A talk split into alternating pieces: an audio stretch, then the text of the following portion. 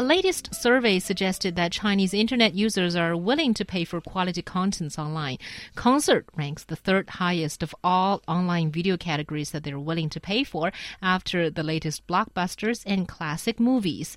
So, do you think that it's kind of unexpected to say that people are willing to pay for things and uh, concerts as well? Well, that's sort of thinking that there are extremely low expectations of Chinese people actually willing to pay for IP. Yeah, you guys are cheap. That's not true, as it and seems. pirates. Well, You that steal is- everything. that is not It's true. a repeated argument, which is not true. Yes, as this story can sort of support my argument. So it seems like out of the 4,338 valid responses collected online, 19% say that they're willing to pay to watch concerts online.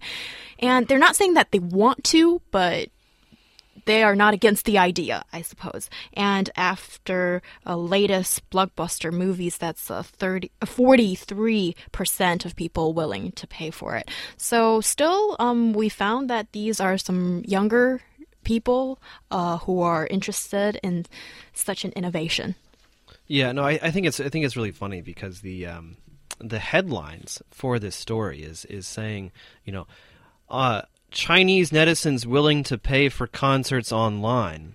When actually, when we when we look at the survey results, it was only nineteen percent, less than twenty percent of the respondents to this one survey were actually willing to pay for concerts after movies.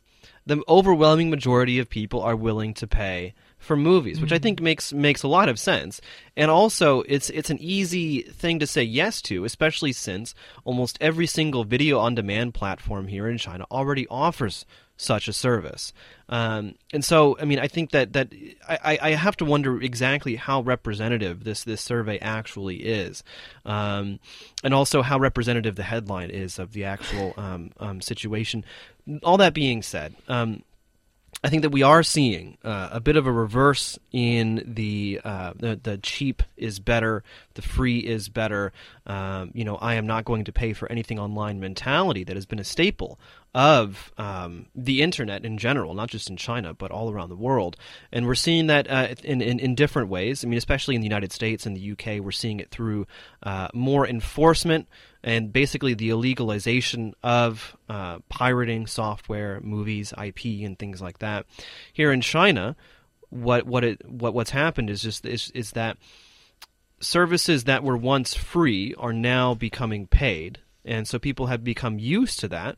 And also, what, what you see is are value added services. And so, you know, I can go onto Sohu and, and watch my favorite TV show right now. But if I want to watch Spider Man, I have to pay for it. Well, yeah, and I think uh, online uh, viewing of concerts is a pretty new idea because um, usually we're used to paying to see concerts, and um, I think watching movies and TV shows is sort of a different story because people are already used to watching all that stuff online. And here, actually, uh, Wang Feng, he's uh, probably reached the headline. I don't know, finally, and he's actually shown that.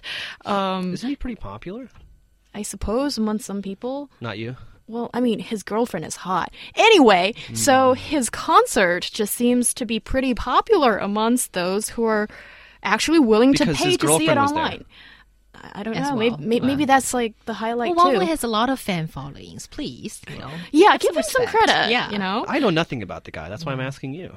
So basically, he cooperated with uh, Le TV to sell tickets online for 30 yuan to watch the live streaming of his concert, and it's attracted mm, s- s- uh, 75,000 online viewers as well. So I think that's pretty promising for both the uh, record companies and the organizers of concerts and also these uh, online platforms that provide the viewing because this is sounds like maybe the dawn of a new business model as you know concerts can make more money can be made more money out of it although it is already probably the most lucrative part of uh, any singer at the moment. Yeah, I mean the thing is, the, it's, it's been a huge struggle for the music industry in China to really figure out a way to create popular music that actually makes money.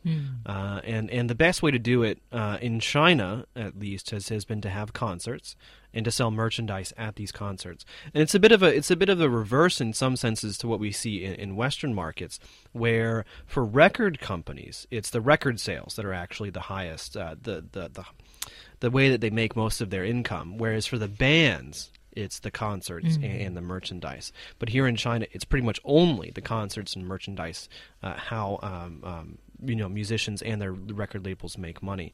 Um, and so I think I think really what we're seeing is just something just very very smart because you're because number one, for example, you know it's not uncommon for a performer to have a live show and then some months down the road, a year later, release a DVD, right? But DVDs are very piratable. Live shows broadcast only at that time uh, for people to watch. It's it's really really smart because you know I don't have enough money to go to the concert. Uh, the it's it's too expensive, or all the tickets are sold out, or it's in Shanghai. I'm in Anhui.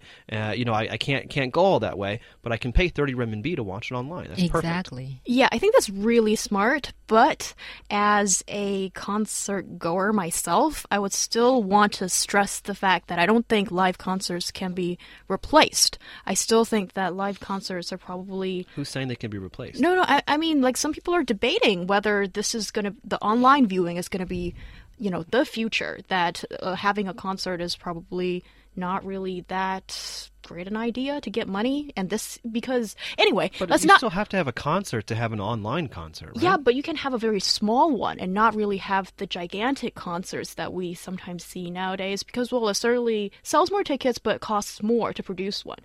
Anyway, so I just want to. both seem okay to me. Um, I think. Sorry, I keep interrupting. Yeah, you. you do, and I don't know why I always engage is- with con- conversation with you is like this. This is why we can never dance together because we'll be stepping on each other's toes. Yes. And I'm a little You're taller, taller than me, as well, you know. I can, I can wear platforms. Okay. So basically, I think for a live concert, the atmosphere is great. The social event factor cannot be replaced. And I just think for, you know, a major concert produced by someone like Xiao Jingteng or, you know, the Stones or, you know, someone who's a really good singer or a band, and then you just feel that the congregation seem to be um, producing a sense of belonging to each other. And that you are here for the same people and you're seeing the same smash hits and that kind of uh, feeling cannot be reproduced anywhere else Yeah, no, I think I think it's silly to think that online is somehow going to replace everything offline. Certainly, it has been true for some things, especially goods and services, or some types of goods and services. But what we're seeing more and more is software as a service or online as a service. And so, rather than replacing it, and you know, we could debate all day about whether it's going to happen or not. I don't think it is, because really, what we're seeing is online and offline, the edges the barrier, the boundary between the two are blurring to such a large extent, and that and that has everything to do with the mobile internet because I can access the internet pretty much wherever, whenever I want. There's no there, you know, I don't have to go home and wait five minutes to connect to the internet. Really, what we're seeing is you know a, a, a fusion, a symbiosis, I would say, between offline and online. And business models are going to change, products uh, are going to change. But to say that something is necessarily going to replace something, I mean, again, what I was saying before, I mean, you cannot have an online concert without a concert. Mm. So yeah Exactly. And I think right now everybody is realizing the potential of, you know, the blurring and the merging of online and offline. Therefore, we have the word O2O. And if good products can be provided online, then people are going to spend money on it. But yeah, O- O2O is just another buzzword, kind of like Yeah. the cloud. Here, the cloud.